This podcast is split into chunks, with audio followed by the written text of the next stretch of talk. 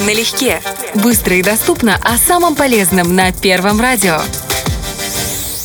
Один из самых полезных, вкусных и, что немаловажно, доступных сухофруктов – это чернослив. Сушка, как способ заготовки фруктов впрок, применяется многие века и до сих пор не утратила своей актуальности. При сушке плодов сливы они не теряют своих полезных свойств, сохраняя все витамины и микроэлементы. Но чем же так полезен чернослив? Сейчас узнаем.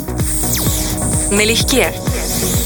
Давно известно, что чернослив – хороший помощник в профилактике запоров. Клетчатка сливы является мягким слабительным. Также он помогает улучшить зрение благодаря содержанию витамина А. Имеющийся в составе калий помогает этому продукту бороться с проявлениями сосудистых заболеваний, тромбозов, атеросклероза и других. Плюс ко всему чернослив усиливает иммунитет.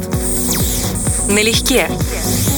Исключительно полезно, по мнению американских ученых, употреблять чернослив женщинам в период менопаузы для профилактики остеопороза. Это заболевание настигает женщин, когда резкое снижение гормона эстрогена в их организме становится причиной вымывания кальция из костей. Всего 100 граммов чернослива, употребляемые ежедневно, становятся средством профилактики этого заболевания. Налегке.